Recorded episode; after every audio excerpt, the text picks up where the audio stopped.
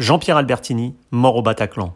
Le 13 novembre 2015, en cette nuit d'automne, 130 personnes venues assister à un concert ou tranquillement attablées à des terrasses parisiennes tombaient sous les balles de terroristes fanatiques, créant un effroi sans précédent dans le pays tout entier. À quelques jours de cette bien triste commémoration, et alors qu'au début de l'année 2021 se profile le procès de ceux ayant participé de près ou de loin à ce massacre, Jean-Pierre Albertini publie, avec Mourir au Bataclan, un vibrant hommage à son fils, Stéphane, sauvagement abattu, ode à sa mémoire comme à celle de toutes les victimes tragiquement disparues. Un récit poignant qui, bien que ravivant cette plaie béante qui jamais ne se refermera pour ce père meurtri, est un moyen de ne pas oublier que l'horreur peut, à tout moment, frapper à la porte. Une interview signée Agent d'entretien.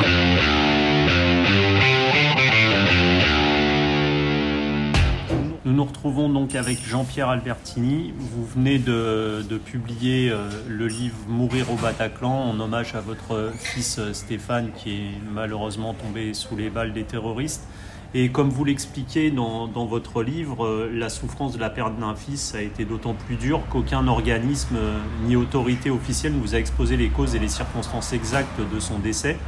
Est-ce que vous espérez justement que le procès des 14 suspects, euh, dont un seul membre reste encore euh, en vie des commandos qui ont frappé Paris euh, en 2015, puisse enfin vous apporter des réponses auxquelles vous n'avez pas pu répondre, même, dans ce livre?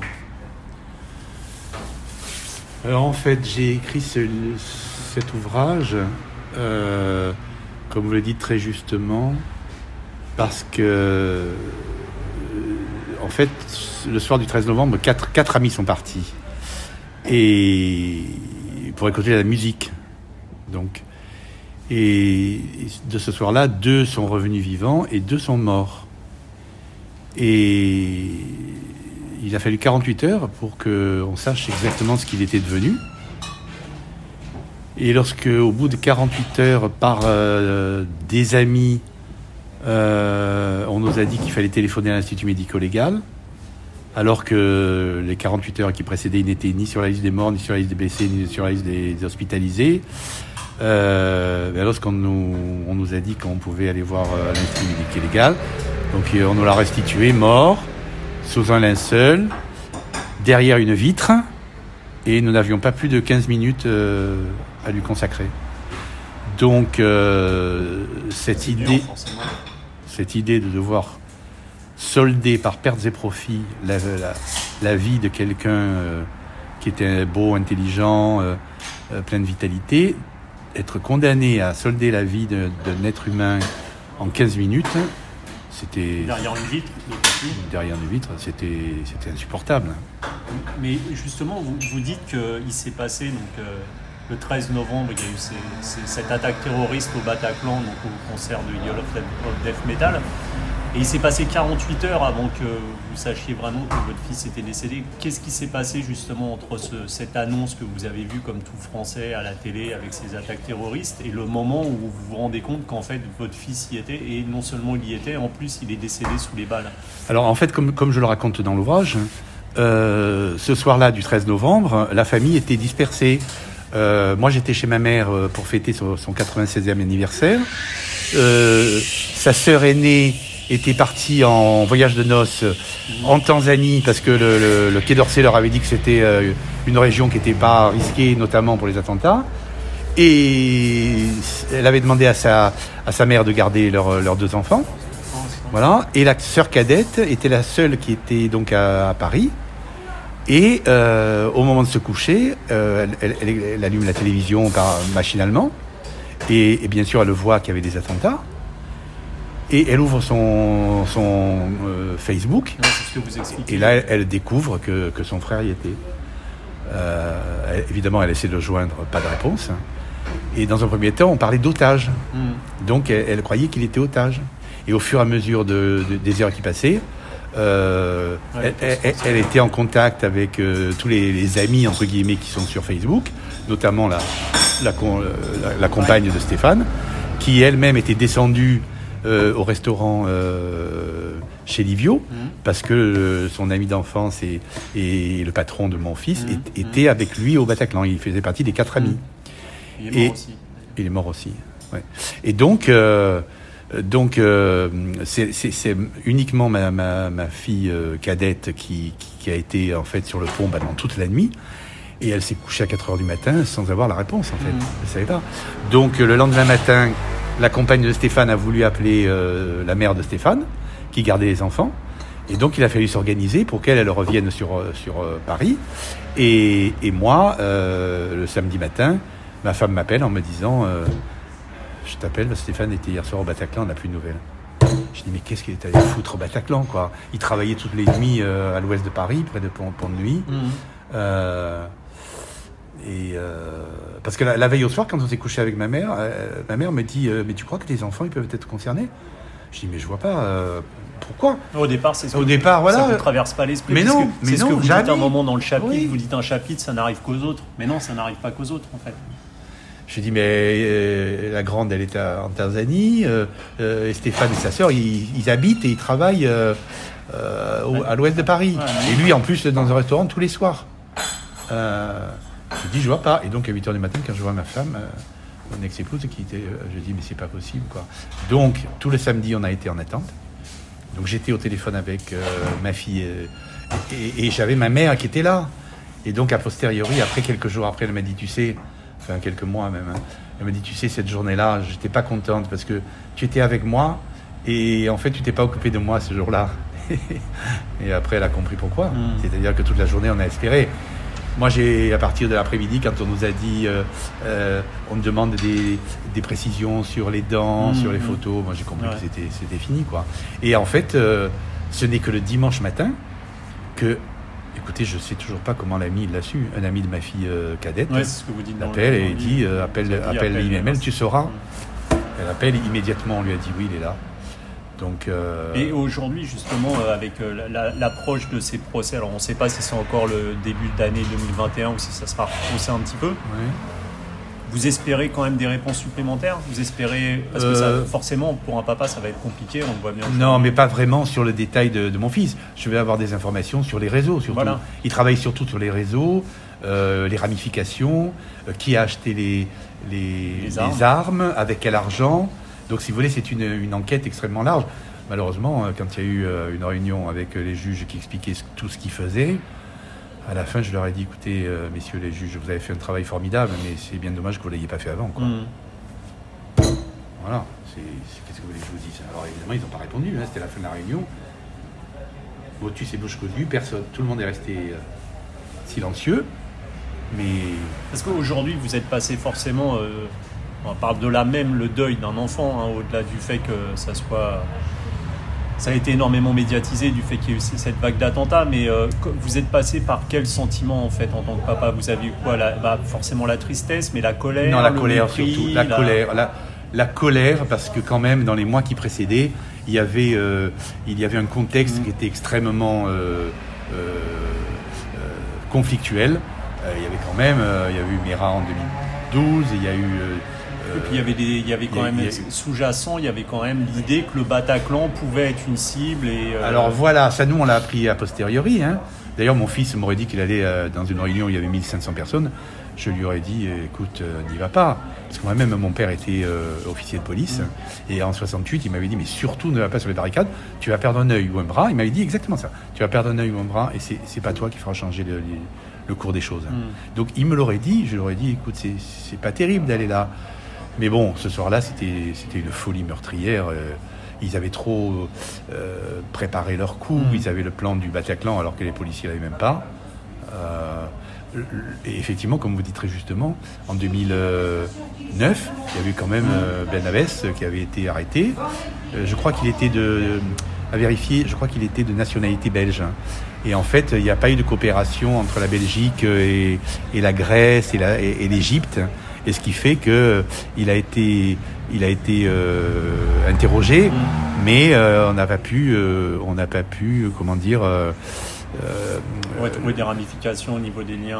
voilà, terroristes. voilà, Et, voilà. et justement, j'ai- trouvé que dans votre livre, la musique était quand même très présente. Oui. Donc c'est assez étonnant Oui. du fait que votre fils malheureusement soit mort, ce qui est fou, euh, se dire mourir pour avoir écouté un concert de musique euh, Alors, c'est quand même assez fou. Et, est-ce que justement la musique, ça vous a aidé, vous, peut-être, dans cette période de, deuil aussi Parce que Nietzsche disait, euh, sans musique, la vie serait une erreur. Je voudrais savoir si vous partagez ça et que ça vous a permis aussi peut-être de Oui, complètement, complètement. Si vous voulez, euh, en fait, euh, c'est l'éditeur qui m'a dit, mais quel est le fil rouge de votre livre? Et en fait, je me suis aperçu effectivement que c'était la musique, mm. aussi bien avant la, quand Stéphane était vivant qu'après, parce que la musique, euh, évidemment, à, côté de ses vertus euh, euh, apaisantes. Euh, euh, c'est un voyage la musique. Voilà, ça marque exactement des moments très précis.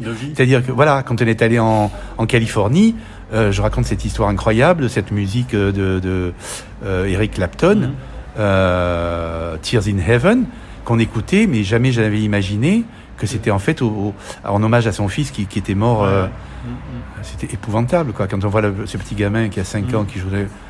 moi, j'en ai, j'en ai pleuré pendant 48 heures.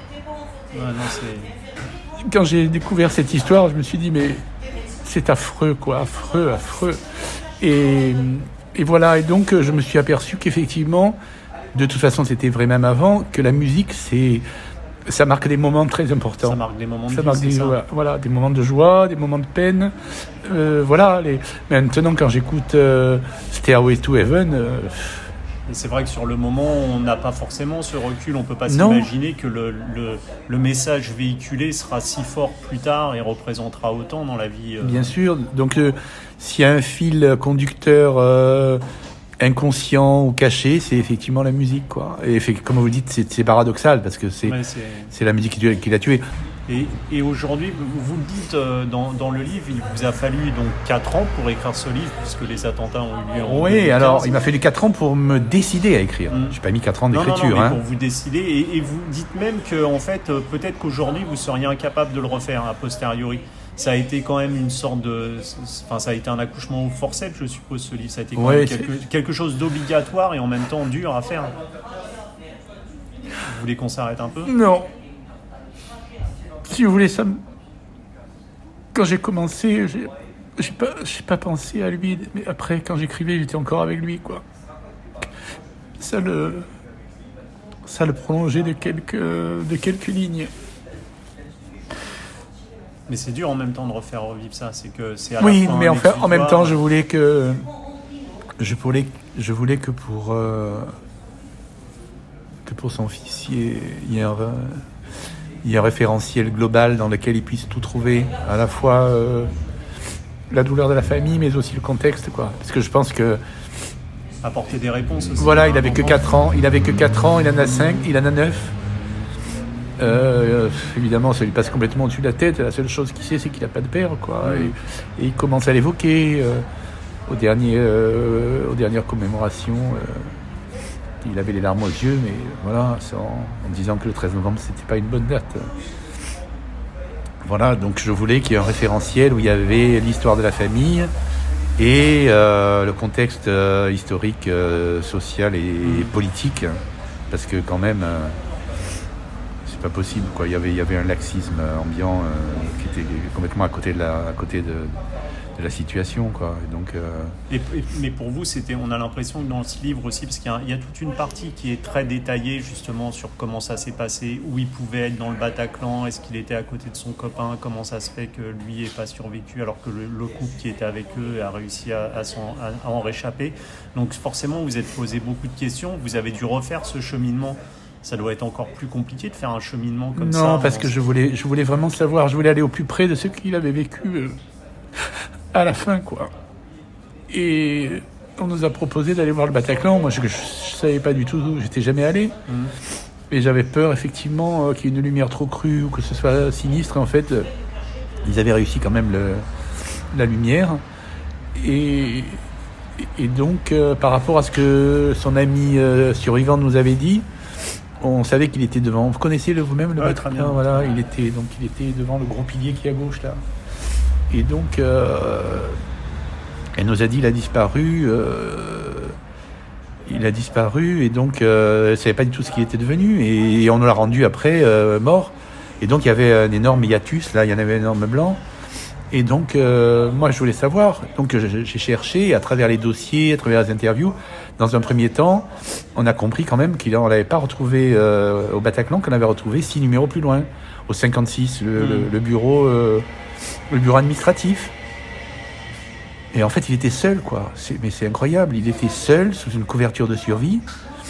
Et, et on l'a retrouvé à 14h, 14h30. hein.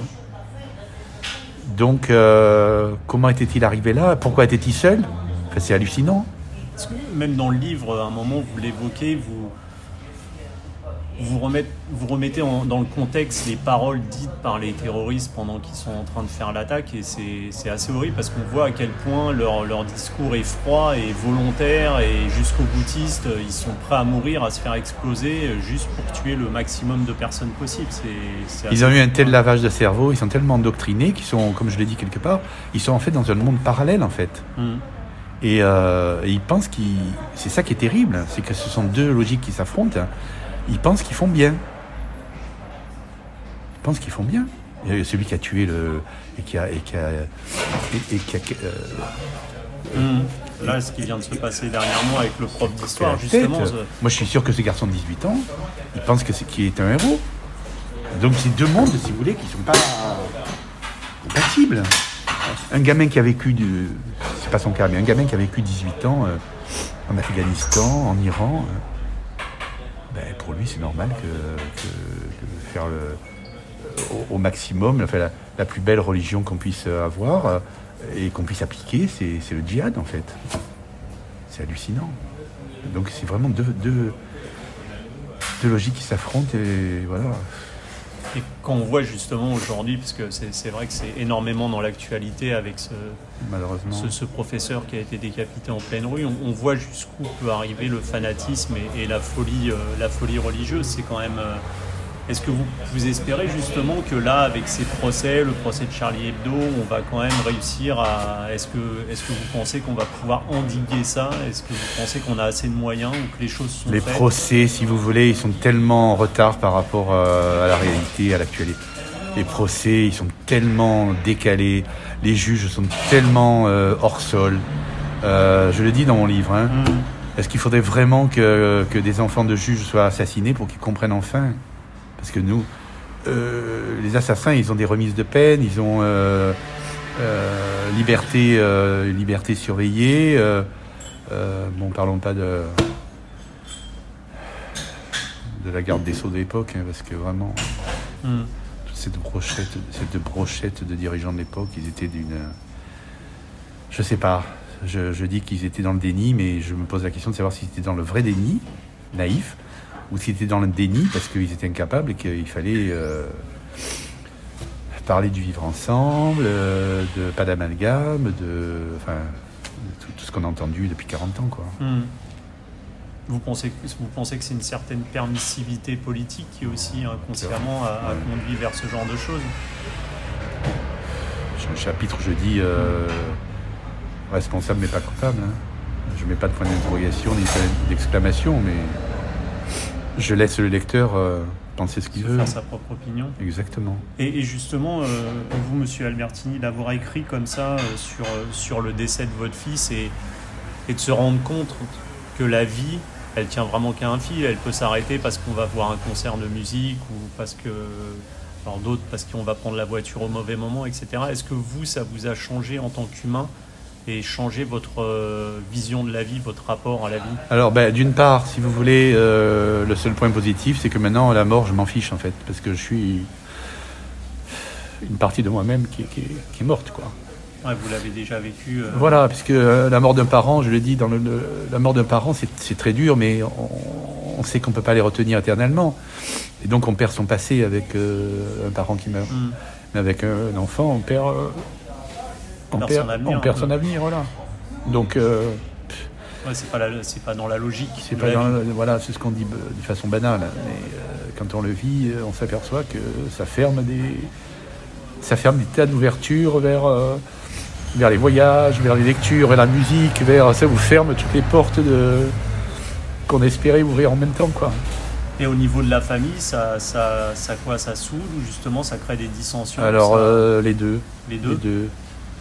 Mais Surtout là- quand c'est au- aussi médiatisé que ça, je suppose. ouais, ouais. Donc là-dessus, je peux, je, peux pas aller plus loin parce que. Hmm. Et euh, il y, a, y y une citation qui dit que la, l'écriture est la, la gardienne de l'histoire. C'est ce que vous avez voulu montrer aussi, c'est, Ouais. c'est ne pas oublier. Je suis assez d'accord avec ça. Je suis assez d'accord avec ça.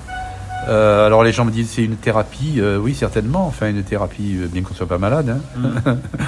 La thérapie, c'est pour les gens qui sont malades. Et c'est- d'ailleurs, c'est ce que j'avais dit le, le, le jour, le lundi, où on était allé voir l'Institut médico-légal. Il y avait des psys qui étaient adorables. Il y avait des, vraiment des gens qui étaient plein, de, plein de personnes qui étaient euh, des bénévoles. hein. et donc, notamment un psy qui dit Est-ce que vous avez besoin d'aide? Et je n'ai pas pu m'empêcher de dire Mais c'est pas nous qui avons besoin d'aide, c'est c'est les terroristes, quoi. Hmm. D'aide psychologique, c'est ça. Et. Et à un moment, c'était pas dans le livre, et puis là, alors la lectrice me dit, euh, c'était dans le livre, mais j'avais pas dit que c'était moi. Elle me dit, vous savez, cette phrase, euh, je dis, mais je, je tiens à ce qu'elle y reste, parce que c'est moi qui l'ai dite, alors du coup, elle a, elle a précisé. Et, et- et- et vous, vous dites aussi à un moment dans le livre que le terrorisme, c'est une nouvelle forme de guerre, une guerre euh, en temps de paix qui massacre des civils. C'est quand, même, euh, c'est- quand même assez fou de penser que notre société en soit arrivée là. C'est-à-dire qu'aujourd'hui, c'est vrai que nous, on était habitués à lire la guerre ou les guerres Oui. dans les livres d'histoire, qui étaient des combats d'une nation contre une autre pour des différents. Mais aujourd'hui, se dire que des civils tuent d'autres civils euh, sous prétexte du fanatisme religieux, c'est c'est quand même. Mais il y a eu quand même une évolution, ben, si vous voulez, depuis, euh, 1940, depuis la dernière guerre mondiale, il y a eu une, il y a eu une évolution de, de la nature des guerres. hein. Euh, à l'époque, comme vous le dites très justement, c'était des guerres qui étaient un pays contre un pays, Mmh. une nation contre une nation, euh, avec des armées. Bon, après, on a vu qu'il y avait quand même la guérilla, euh, aussi bien en Indochine que euh, Afrique du, du Nord. hein. Donc déjà, c'était plus diffus. Et, vous, à titre personnel, euh, vous attendez euh, quoi de, de ce livre? Parce que c'est vrai qu'il va sortir euh, quelques, Mais de ce livre, alors, bon, mois déjà- avant le, le procès. Voilà, alors, sur le plan personnel, j'en attends déjà que ma famille est un, référentiel où il y a tout, l'histoire de notre famille dans le contexte. Deuxièmement, ben, moi, ça m'a fait du bien euh, d'être avec mon fils encore un peu. Alors après, pour l'extérieur, parce qu'effectivement, j'aurais pu garder ça comme un, un journal intime. hein. Mais après, il y avait tellement de choses qui, étaient, euh, qui me paraissaient importantes à, à exposer. Alors, ceux qui ont vécu la même chose, hein, je pense qu'ils s'y reconnaîtront. Et ça leur fera peut-être du bien de se dire bon, mais je ne suis pas seul. Ça fait une espèce de communauté de, de souffrance, si vous voulez. Donc, ça fait des liens. D'ailleurs, aujourd'hui, là, euh, je fais partie de toutes les associations. Et euh, aujourd'hui, euh, j'ai demandé à, à une, euh, je vais le faire aux deux, hein, de diffuser euh, euh, l'invitation et le, et le livre. Voilà. Et, et- et immédiatement, j'ai reçu un mail d'une d'une maman qui m'a dit Mais je serai là le 5, euh, je finis à 18h, est-ce que je serai là encore à 19h Et bon, quand j'ai vu son nom, c'est ma- Madame Saadi. Elle a perdu deux filles. hein. Mais c'est monstrueux. Moi, je vois ce que d'avoir perdu un fils. Elle a perdu deux filles hein, qui venaient Ouais. fêter leur anniversaire. Saadi. Et donc, je lui ai dit Écoutez, euh, je, je- on je- voit que malheureusement, souvent, c'est souvent l'amour ou la, ou, la, ou la peine absolue qui, qui, qui unifie qui les gens. rapproche. Je Qui suis d'accord. Et encore, vous savez, on est quand même euh, très dispersés parce qu'il y en a qui sont en province. Il y en a, Mhm. En fait, on se voit, on se voit entre guillemets une fois par an lorsqu'il y a les commémorations, puisque le matin, il y a le, chemin, le cheminement, à neuf- ça commence à 9h, ça finit à midi. Après, en général, il y a, il y a un, un déjeuner, euh, un buffet. Donc on les voit un peu, mais on n'a pas le temps d'échanger avec tous. Alors qu'en fait, la, euh, la vie de chacun, euh, moi, ça m'intéresserait de connaître la vie de chacun. Hum, Surtout que ça a été une vie qui a été forcément. euh, terriblement, Coupé en- terriblement coupé. ouais, voilà. Donc évidemment, je connais certains, certains parents. Bon, j'ai connu leur douleur. hein, dans, dans le cimetière où il y a mon fils, il y a, il y a un autre garçon qui s'appelle Quentin Boulanger, qui, a- qui avait 29 ans, qui avait 10 ans de moins que le- mon fils. Et un jour, on s'est trouvé là. la mère, moi, ça tombait bien parce que c'était après une séance de, de- de psy. Donc j'étais assez, j'avais pleuré tout mon, tout mon corps dans la, matinée. Et là, elle, elle était devant la, elle s'est jetée sur moi. Elle m'a dit, Monsieur Albertini, je suis tellement malheureuse. Alors j'ai essayé de la consoler parce que ce jour-là, euh, exceptionnellement, j'étais assez fort. Et bon, elle a eu un cancer dans l'année qui a suivi, quoi. Ils ont fondé une fondation euh, pour l'éducation, mais c'est un travail, les fondations, c'est terrible. Hein. Et on voit bien qu'en parler encore aujourd'hui, je, je, sais ce que c'est, malheureusement, je, en parler aujourd'hui, c'est compliqué, c'est dur, ça vous fait mal. Vous n'avez pas peur que justement euh, ce livre, ça, ça, réveille plus encore une douleur que, que peut-être la. Pour moi ou pour les autres? Pour vous. Pour ben, Les autres, ils sont pas obligés de les lire. Non, non, pour vous. Pas, non, parce que pour moi, je suis content. Non, je suis écrit, c'est pour penser ses plaies. C'est sûr qu'une fois qu'il a été écrit, quand je quand j'ai relu le dernier, j'ai pleuré quoi. J'ai mm. appelé la, j'ai appelé la relectrice avec qui on avait travaillé euh, à distance. Euh, je dis je relis, je pleure. Elle m'a dit oh mais non, ne, il faut pas. C'est ce que vous avez fait est bien. Donc voilà, pour tous ceux qui ont connu, ben, je pense qu'ils se reconnaîtront. Et puis les autres, euh, ben, ils se diront on a la chance de ne pas avoir vécu ce truc-là, quoi. Voilà. Pourvu que ça n'arrive pas. Et peut-être que pour les juges, bah, voilà, c'est un peu ambitieux, hein, pour que les juges comprennent. Quoi. Mais je pense qu'avec ce qui s'est passé là, alors en même temps, c'est un peu frustrant de se dire qu'il a fallu que ce soit un prof qui soit assassiné. Ouais, c'est vrai. Euh, mais je suis d'accord, hein, la vie d'un prof, c'est aussi important que, que 131 morts. Mais. Euh, on verra bien ce que. On verra bien, mais en fait, en tout cas, euh, j'espère qu'entre les livres, les témoignages, les discours présidentiels, les discours ministériels.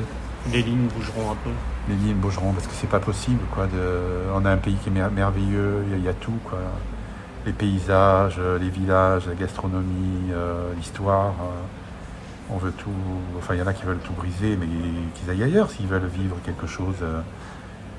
Essayons de finir sur une, note positive. Bon, bah, Monsieur Albertini, merci beaucoup pour cette interview. Voilà. À très bientôt.